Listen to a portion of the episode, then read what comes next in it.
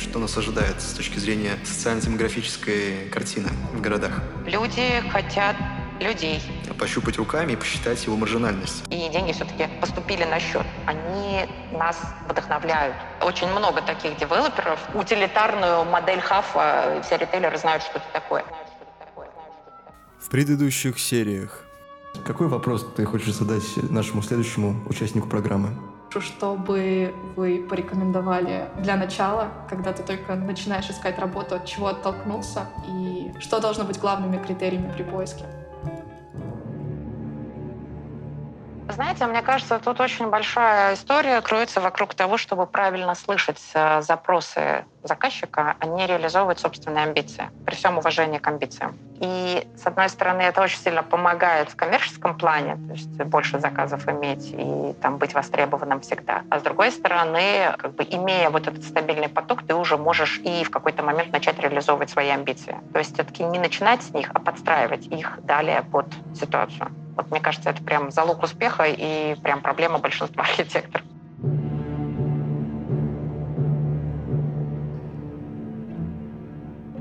Ну, а прежде чем мы начнем, хочу порекомендовать вам подкаст от Стрелки КБ. Он так и называется «Стрелка подкаст» и состоит из лекций института. В подкасте множество выпусков об архитектуре. Там и Лев Рубинштейн, и Евгений Ас, и разговор с Сергеем Скуратовым, и даже обсуждение Сергея Медведева и Елизаветы Лихачевой о тоталитарной сталинской архитектуре. Подписывайтесь скорее на Стрелка подкаст на удобных подкастинговых платформах. Пишите отзывы и оставляйте лайки под новым выпуском, который выйдет в ближайший понедельник. Приветствую, дорогие слушатели, на эфире программы «Загадки архитектора». Сегодня с вами я, как всегда, архитектор-градостроитель Воронцов Владислав. И сегодня у нас особенный гость в нашей программе, эксперт в сфере недвижимости, и Шметова Эвелина я основатель, управляющий партнер школы девелопера и по совместительству являюсь директором по консалтингу развитию в компании Key Capital. Тренды в недвижимости куда движется недвижимость и что нас ожидает в будущем. И какие тренды в ближайшие пять лет можно прогнозировать в плане проектирования жилых комплексов и не только жилых комплексов, и какие нас а, вообще ожидания в ближайшее время ждут.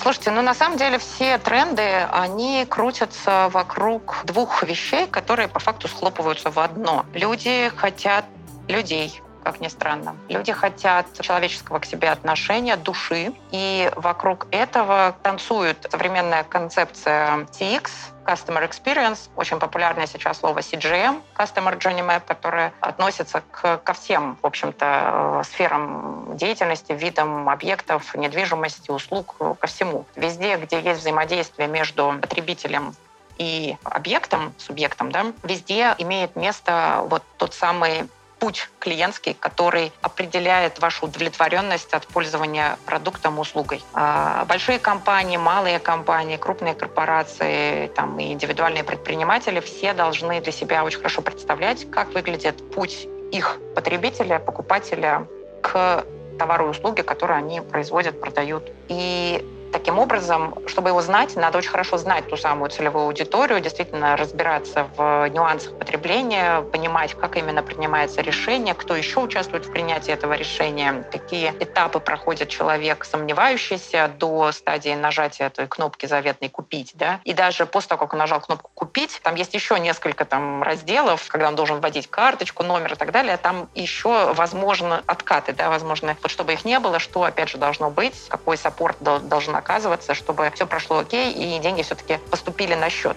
И вот эта история с прокачкой навыка CX, она, конечно, всеобъемлющая. Она настолько сейчас глобальная, что сложно осознать, недооценить там ее или переоценить ее э, влияние на рынок недвижимости. Понятно, что первые, э, от кого пошла волна, это продажники. То есть те, кто занят в продажах, они перво-наперво понимают, что надо очень хорошо знать своего покупателя. Дальше следующие в цепочке подключились маркетологи, аналитики, продуктологи, которые уже, соответственно, ставят техническое задание на, там, свой, на продукты и архитекторам, и дизайнерам, и строителям, службе технического заказчика, да, и контролируют CX уже от стадии задумки до ввода в эксплуатацию и даже после сдачи объекта в эксплуатацию, чтобы адекватная эксплуатирующая компания оставалась на объекте и удовлетворяла там все потребности. И вот эта история про удовлетворенного покупателя, она очень активно сейчас, вот мы запустили в этом году клиентский опыт в девелопменте, в портфель да, наших проектов образовательных. И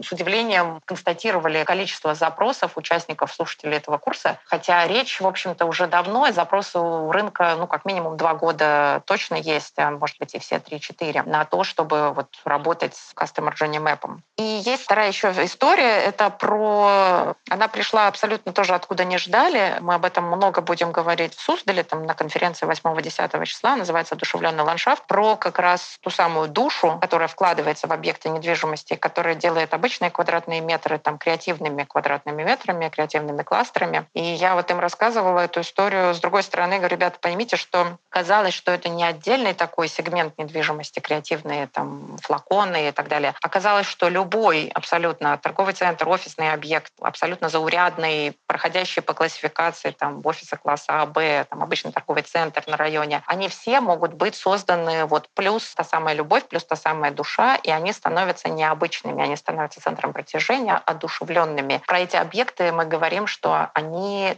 ну, нас вдохновляют. Про них мы пишем в Инстаграме, про них мы делаем посты с удовольствием, на фоне их мы с удовольствием фотографируемся.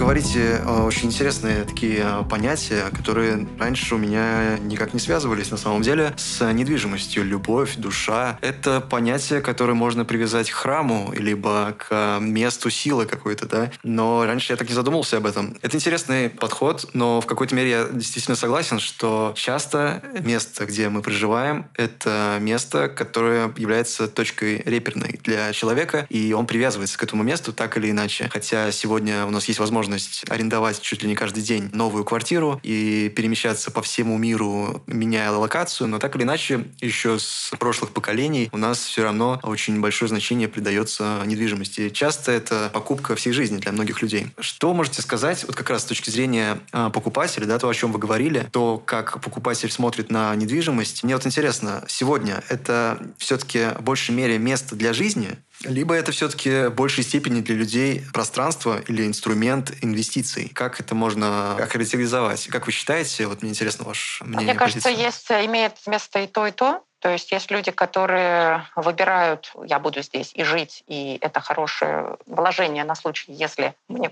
придется избавиться от этого объекта, он будет ликвиден. Например, есть такая логика. Кто-то, наоборот, разделяет понятие, говорит, слушайте, жить я хочу в этом районе, но при этом я понимаю, что инвестиции там, в квартиры, расположенные в другом районе, это выгодно, это ну, там всегда есть туристы, это центр и так далее, но жить в центре я не хочу. И, соответственно, вот есть люди, которые выбирают для себя, для жизни и для инвестиций абсолютно разные локации.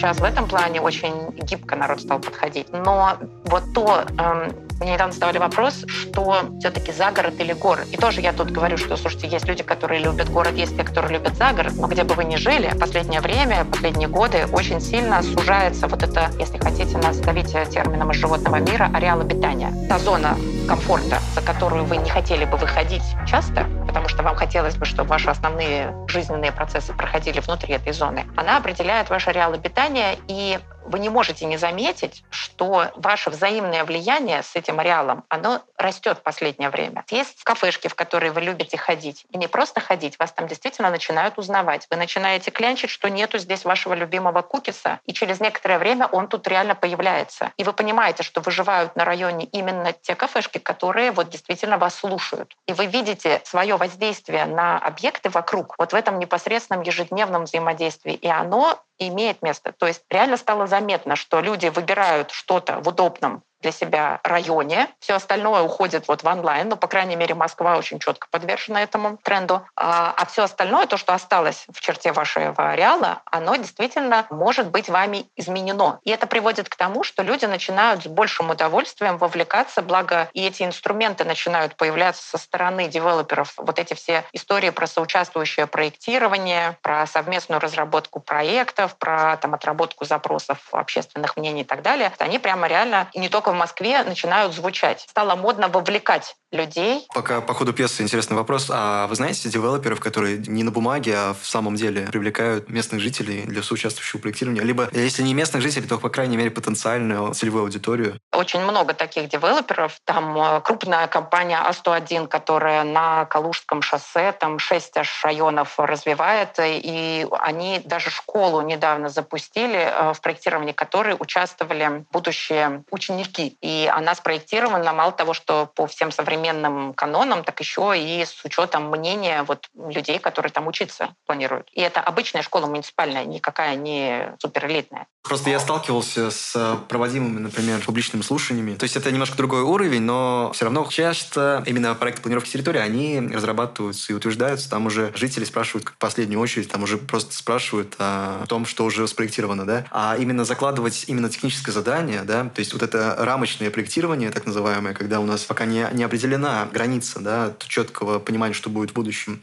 Да, пожалуйста, есть ижевская компания, есть компания «Острова», есть компания «Талан», которая и в Казани строит, и в Уфе, и там в различных других городах. Есть очень интересная компания «Брусника», которую я уверена, что вы слышали. Как бы вариантов-то очень много. Это уже не единичный случай, я вот о чем. И мало того, они вкус начинают к этому чувствовать. То есть они понимают выгоду от э, вовлечения людей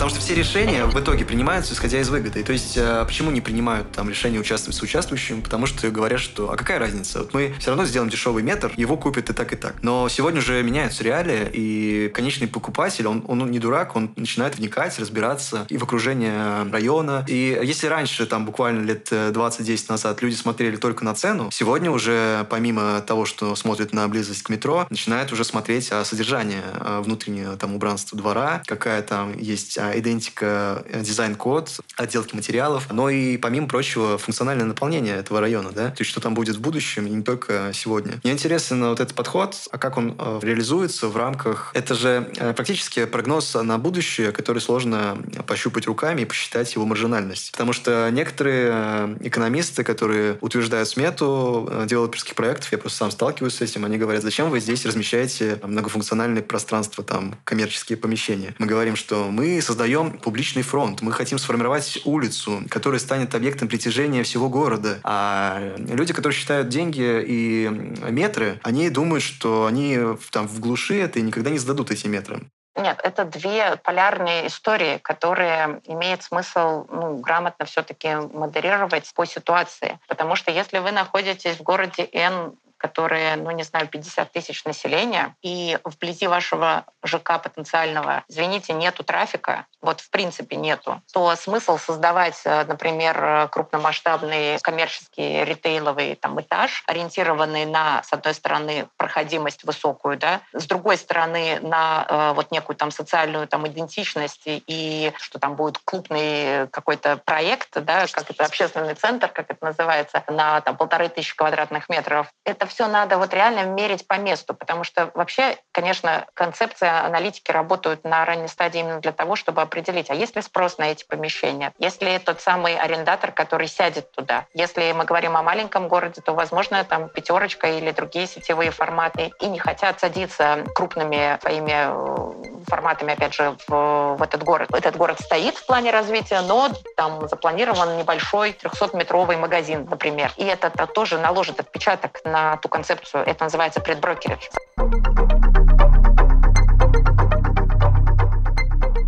Одной стороны. С другой стороны, то, что касается вот общественных центров и так далее, э, мы делали в свое время в школе девелопера методичку про там лучшие кейсы функционирования общественных центров на базе жилых комплексов. И пытались опросить и вычленить какую-то логику коммерциализации этих объектов. И понятно, что для всех девелоперов, без практически исключений, где бы они ни находились, в Ижевске или в Москве, эта история убыточная, ну, как сама по себе история. То есть они не могут никому сдать в аренду, или им очень тяжело отдать это в аренду, потому потому что есть много ограничений. Ну, например, оператор хотел бы сделать все занятия в этом развивающем центре платными, а девелопер понимает, что часть нужно оставить бесплатным для жильцов этого комплекса. И вот попытка вот это сбалансировать, она такая достаточно сложная. Это хорошо, если еще кто-то готов взять это в аренду. Во многих городах, в принципе, некому, нет таких операторов, которые готовы упражняться вот с таким странным форматом. Все это, конечно, ложится на плечи девелопера. И вопрос, а готов ли девелопер, если он сетевым образом работает на рынке, и он может выделить там команду постоянную под это дело, которая несколькими объектами управляет, это как-то ну, снижает затраты, распределяет их по... А если вот ты один объект построил и хотел бы, в принципе, на этом выйти,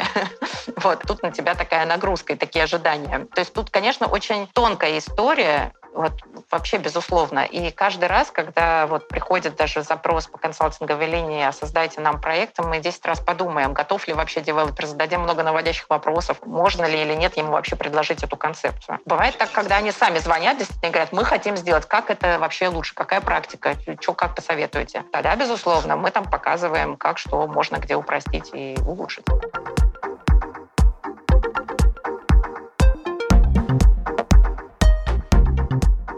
На мой взгляд, в такой модели, то есть если говорить о жилом комплексе внутри городской среды, там еще хоть как-то, но работает. Там уже есть сформированный трафик какой-то. А если говорить о новом районе, грубо говоря, там замкадом в поле, там трафика как такового нету. И по идее все объекты общественные, они будут работать исключительно на местных жителей. И там, соответственно, окупаемость этих торговых площадей, она будет э, там в лучшем случае через 5-10 лет, а то и не факт. Да? То есть в моем видении, как я это вижу, экономические модели, то есть, возможно, в первых этапах это пространство пространства должны быть трансформируемыми, да, и, например, они первую свою жизнь проживают э, в виде квартир или каких-то гостиниц, да, а потом уже, когда появляется спрос, они трансформируются уже в коммерческую недвижимость. Мне интересно, есть ли такой опыт, и, может быть, где-то уже были такие примеры?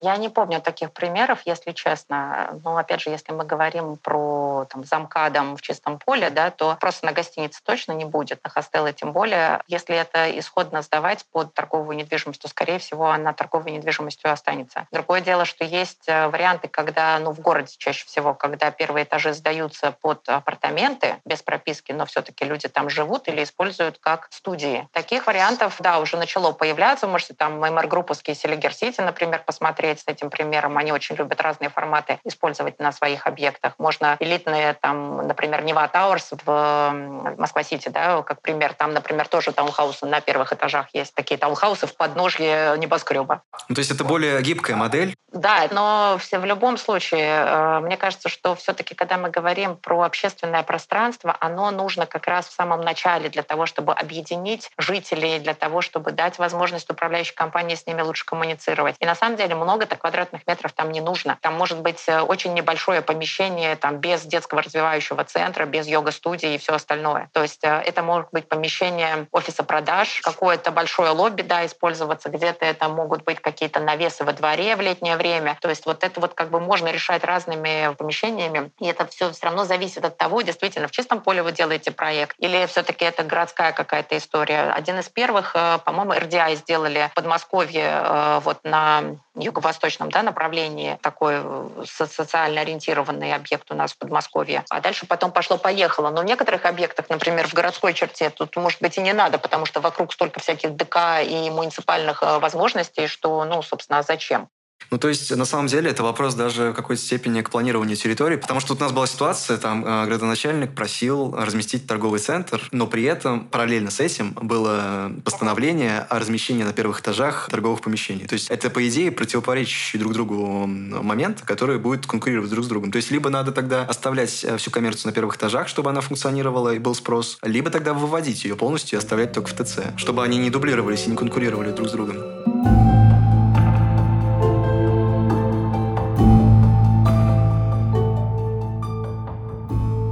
Собственно, когда проектируется крупный микрорайон, то там, как правило, решается вопрос, стоит или нет. Там очень четко и просто есть расчет, на самом деле, коммерческий. Стоит или нет делать отдельно стоящий районный торговый центр, достаточно ли количество будущих жителей для того, чтобы этот торговый центр нормально обеспечивал, ну, добивал аренду тех арендаторов, которые там будут. И считается это все через э, такую очень утилитарную модель хафа, все ритейлеры знают, что это такое. И если, условно, мощности этого микрорайона не хватает для того, чтобы работал отдельно стоящий торговый центр, то вопрос решается через первые этажи. Либо то и то. Я любой, когда говорю современный торговый центр, это больше пяти тысяч, но они бывают разные. Есть микрорайонные, да, это 5 до там, 10 тысяч. Есть районного масштаба до 35. Есть супергегиональные и региональные торговые центры. Это там уже от 70 и выше, и выше 100 тысяч квадратных метров. Конечно, каждая территория, каждая локация, она там отдельно считается. На скидку не вспомните, сколько требуется количество жителей примерно для пятитысячного ТЦ? Слушайте, ну пятитысячный ТЦ, он, как правило, у вас будет в два этажа. Значит, на первом этаже две с половиной тысячи будет у вас качать какой-нибудь ритейлер, да, сетевой, продуктовый, скорее всего. Вот. А второй этаж будет отдан под какой-нибудь микс между детскими товарами, хоз-товарами и фитнесом, возможно. То есть вот и все наполнение. Да? Вот если говорить о двух с половиной тысячах там, торговых, если там еще переводить надо из общих в торговые, в GLA, вот, ну, они, как правило, с коэффициентом там определенным переводятся, то, в принципе, дальше считается количество людей, который живет в непосредственной близости, э, в пешеходной так называемой доступности 10 минут пешком вокруг этого объекта. То есть это, по сути, та аудитория, которая будет ежедневно ходить в этот торговый центр. Честно, сейчас не вспомню эту цифру, чтобы не соврать вам в прямом эфире, потому что это будет некрасиво. Но эта цифра есть, и она, ну, что называется, в табличном выражении вот как бы под рукой у всех, кто считает постоянно эти торговые центры. Мы тогда постоянно... оставим ссылку на материал. Как вы говорите? Хорошо. Есть такая зависимость между торговой площадью GLA, да, и потенциальной мощностью там, в территории, в количестве жителей выраженные. Да, его как-то называется, вы как-то назвали его. Зависимость. Там формула какая-то. Нет, формула — это даже не график, это формула огромная модель Хафа. Она считается, там вообще все сложно, она считается по конкуренции в районе, по размеру этих конкурентов. Хорошо, мы Тоже... ее тогда приложим в приложение к описанию нашего выпуска. Я не рекомендую, если честно, лезть в это самостоятельно. Да, У нас же передача «Загадки архитектора», так что те, кто любит загадки, а, ну пускай помучаются.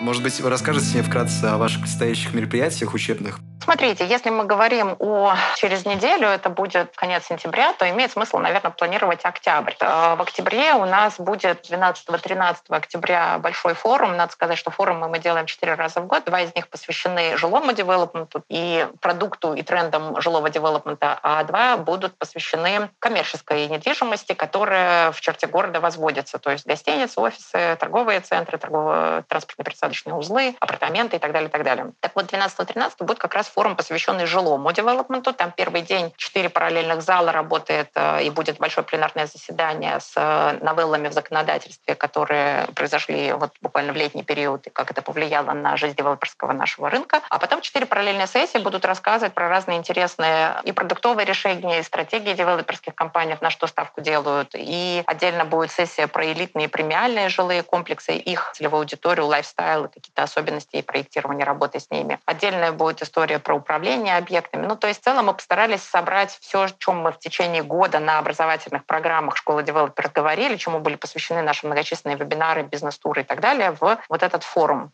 Я могу сказать, что это уникальная на самом деле школа, потому что на самом деле то, что вы преподаете, не преподают ни в одном институте, я могу сказать точно. Все знания в институтах, они запаздывают минимум на 10 лет, а вы очень актуальный, самый вот сок, самые вот последние сливки снимаете с анонсов событий. И на самом деле я понимаю, что это будет интересно послушать не только архитекторам, это будет интересно и маркетологам в сфере недвижимости, и градостроителям, и даже банковским сотрудникам, которые занимаются недвижимостью, и брокерам недвижимости, и риэлторам, и я думаю, можно список продолжать бесконечно. В общем, все те, кто связан с недвижимостью, не только девелоперы, будет интересно пройти курс в школе девелопера, куда я с радостью приглашаю всех слушателей. Думаю, вы получите удовольствие. Может быть, вы расскажете еще какие-то тренды, какие-то вот связанные с недвижимостью. Я слышал, что уже какой-то один из ЖК строится, может быть, даже он уже заканчивает строительство в виде каливингов. Можете вкратце рассказать людям, что это такое? Потому что некоторые считают, что это просто какое-то общежитие, в котором нельзя жить. Слушайте, ну в общежитиях много лет жила вся наша советская интеллигенция, поэтому, да, э, на самом деле каливинги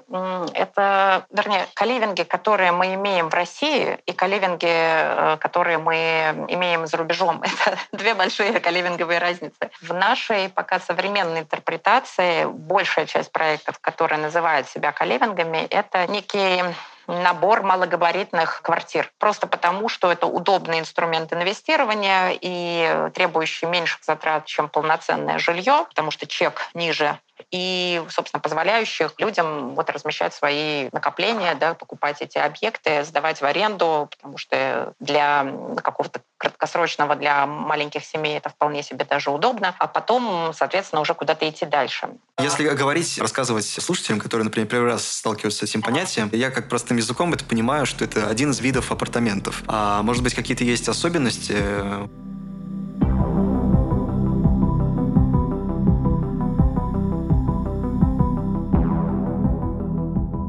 По-хорошему а, особенности должны быть. И тут буквально там, я не знаю, по пальцам одной руки пересчитать проекты, которые действительно эти особенности полноценно реализовывают. Предполагаю, что пространство для жизни достаточно маленькое, у тебя должно быть более обширное общественное пространство. Ну, это логично. Если ты, как э, в доме коммуне, проводишь меньше времени в самой квартире, там ты, собственно, только спишь, а все остальные функции выносятся за пределы, то тогда у тебя должны быть увеличенные общественные пространства. Должны быть специальные специальные ну, этажи, лобби для там, вечернего времяпровождения, для, там, не знаю, в зависимости от целевой аудитории. Да, там, либо люди э, просто отдыхают, смотрят что-то вместе и так далее, встречаются, общаются, делают, э, не знаю, уроки, если это студенческие каливинги. Также есть какая-то возможность общественного питания, там, то есть у тебя какой-то небольшой киченет внутри твоего лота да, жилого, а э, там, если тебе нужно полноценное какое-то там пространство для готовки, есть такая, в общем, функция, и ты можешь ее воспользоваться, в общем-то, как и другими пространствами. А, вот эта вся история про тех, кто не хотел бы ну, кто не обременен семьей, потому что с детьми, конечно, уже сложнее гораздо жить в каливингах. Про тех, кто хочет, ну, какое-то временное, комфортное жилье найти. Про студентов, возможно, то есть студенческие каливинги, четко ориентированные студенческие каливинги. В Лондоне их очень много, и очень такая хорошая, интересная история с учетом стоимости недвижимости там. То есть вот это вот все должно быть э, в полной мере интегрировано в жилой комплекс апартаментный, да, чтобы называться полноценным каливингом. В нас э, все-таки тема каливингов, она модная, безусловно, но она очень сильно варьируется от девелопера к девелоперу. Где-то это фактически формат хостелов, где-то это мелкая нарезка жилья без э, каких-то общественных пространств. И вот это создание полноценного общественного объекта с еще таким взаимодействием э, правильно отобранной целевой аудитории, вот это вот огромная редкость. Практически, наверное, я не ткну ни одного вот пальцем, да, кто бы это сделал, и вот сказать, что это был идеальный идеал. Есть еще куда стремиться, потому что все концепции, когда приходят с Запада, они у нас, конечно, претерпевают определенные изменения несколько лет, пока реализуются несколько, там, а может, несколько десятков объектов, которые уже начнут как-то сравниваться между собой, когда мы поймем, что это такое в предложении к России. Потому что в чистом виде ни одна концепция не переехала. Там тот же аутлет можно как пример привести, аутлет-центры. Они у нас совершенно не похожи на те аутлеты, которые вы привыкли видеть за рубежом. Ну, я почему спросил про каливинги, потому что я наблюдаю, что тенденция к сокращению жилой общей площади квартир, она наблюдается. Все больше возникает квартир э, студийного типа. Я, конечно, не одобряю это, но в какой-то степени девелоперы стараются как можно меньше проектировать трешки, двушки и максимально так называемые самые ликвидные недвижимость в виде однушек и студий, потому что они продаются быстрее. Как вы считаете, повлияет ли это на какие-то модели всего городского типа? Ну, я имею в виду, что это же повлечет за собой трансформацию не только внутри дома там, отдельного, но и внутри района. Вы, может быть, наблюдаете какие-то тенденции, может быть, и в законодательстве, и в том числе и среди девелоперов, как они относятся к этим тенденциям и что нас ожидает с точки зрения социально-демографической картины в городах? Я бы не стала здесь как-то вот э, пытаться, что ли, под одну гребенку все это, э, потому что это все равно очень сильно зависит. Структура предлагаемого жилья, она фактически является ответом на потребности рынка. Смешно ожидать тут от девелоперов, что они будут давать, генерить те форматы, которые не хотел бы купить рынок. Поскольку мы с вами готовы это покупать, оно и создается. Как только мы перестанем готовы быть, то оно перестанет создаваться. Вы сами сказали в какой-то момент, что появился запрос на более качественное жилье с мафами, с дворовыми территориями и так далее. Это же тоже эффект определенной развития общества, насмотренности какой-то, появления новых проектов, поездок за рубеж и так далее, и так далее. Все равно это все развивается, и когда потребитель голосует рублем и покупает хорошие объекты, а нехорошие не покупает, то все становится на свои места. А пока этот спрос есть. Да, большой вопрос, что будет с этим этими, даже однушками не назвать, малогабаритным жильем через какое-то время, ну, наверное, будут также сноситься, будет какой-то редевелопмент происходить, да, будут объединяться эти небольшие объекты и строиться что-то более удобоваримое. Отличный совет. Это прям э, не в крив, а, как это правильно говорят, по, по живому месту, можно сказать, режете. Но я, я согласен, в принципе, да. Это, наверное, сто процентов так и есть. Может быть, э, какое-то завершающее слово можете сказать, пожелание слушателям? Я на самом деле желаю вам смелости, да, смелости участия в различных проектах, концепциях и задумках. И несмотря ни на какие там ограничения заказчиков, я вижу, что люди, которые хотят закрепиться на этом рынке, да, они находят способы. И вот это именно желание двигаться вперед, да, двигаться именно с позиции вот заказчика, вместе с ним искать выходы на заказчиков, а не тусоваться в там, собственной тусовке. Это, наверное, такая важная история и прям совет всем, особенно кто находится там на начале этого пути. Найти правильную тусовку и не бояться туда нырять, браться за любые интересные проекты. У меня еще один вопрос. Может быть, у вас была какая-нибудь курьезная ситуация среди заказчиков, либо, может быть, девелоперов, которые вы вспоминаете, и улыбка проступает у вас э, на губах? Может быть, э, что-то было такое необычное, что запомнилось на всю жизнь? Вы знаете, у меня на раннем этапе развития консалтинговой деятельности, еще когда в школе даже помыслов не было, была такая история про то, как э, к нам пришел небольшой запрос на какой-то там, я не помню, 200 квадратных метров или 500, ну что-то такое, там разработка концепции какого-то мини-особняка в центре Москвы. И я понимаю, что это абсолютно неинтересная работа, потому что, ну, вне зависимости от количества квадратных метров, тебе проанализировать рынок нужно, ну, что так, что так. А заказчик не съест такую цену, за анализ рынка в отношении 500-метрового объекта. Ну, то есть, ну, реально, для него будет много. И, с одной стороны, я бы вообще не взялась, либо не ответила бы, либо дала бы цену заведомо высокую, чтобы он просто отвязался. А с другой стороны, ну, вот я не помню, что реально, то ли там желание все выполнить хорошо, чтобы всех все устраивало, то ли синдром отличницы, что, что, в общем, не позволило мне, и мы сделали, короче, им предложение на приемлемую цену, они согласились, мы его выполнили. А потом, через некоторое время, выяснилось, что это не ООО «Ромашка», а это крупная финансовая структура, которая еще там десяток крупнейших объектов в рукаве, и которая, удовлетворившись вот этим э, итогом работы с первым маленьким объектом, начала нам системно заказывать все остальное. И тогда вот у меня очень четко в голове вот эта история случилась, что нету неважных клиентов. Любое обращение впоследствии может привести к тому, что это будет твой любимый клиент на долгие годы. И это вот не просто сказка или там, которую тебе рассказывают коучи, а это реально так работает, как бы смешно ни казалось. Ну, я согласен, потому что, мне кажется, в России у нас именно сервис и клиентское обслуживание, оно еще желает оставлять лучшего, да, и есть куда расти. То есть, если мы будем развивать это вот направление, можно еще развить многие бизнесы. С нами была Эвелина Ишметова, эксперт в сфере недвижимости, директор школы девелоперов. Ну а с вами был подкаст «Загадки архитектора». Я ее ведущий Воронцов Владислав. До скорых встреч.